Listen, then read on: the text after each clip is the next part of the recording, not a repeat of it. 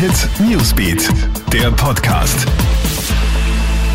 Hallo, Gilbert Stadelbauer da. Ich melde mich aus der Krone Hit Redaktion mit den wichtigsten Stories an diesem Dienstag.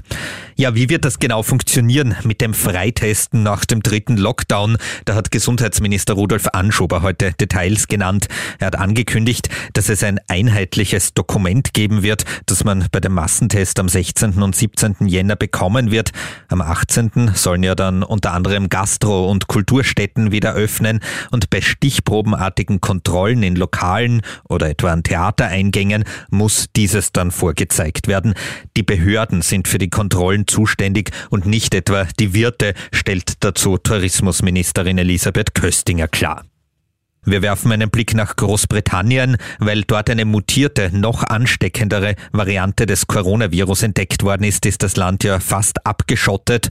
Auch der Warenverkehr durch den Ärmelkanal ist unterbrochen und das könnte jetzt dazu führen, dass es nach Weihnachten in Großbritannien zu Engpässen in den Supermärkten kommen wird, etwa bei frischen Früchten oder anderen Frischlebensmitteln, wie etwa Milch.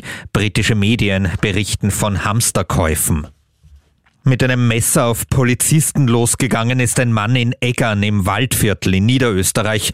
Heute früh werden die Beamten wegen Lärmerregung zu dem 45-Jährigen gerufen. Da zückt er ein Messer, einen Polizisten verletzt er durch mehrere Stiche schwer. Auch der Kollege erleidet eine Stichverletzung.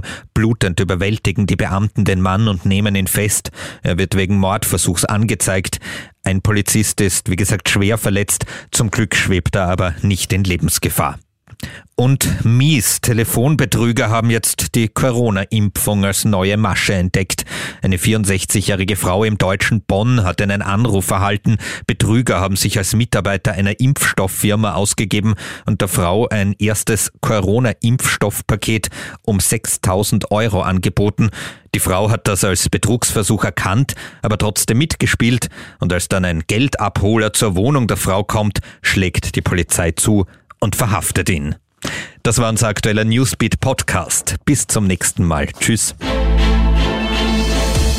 Krone Hit Newsbeat, der Podcast.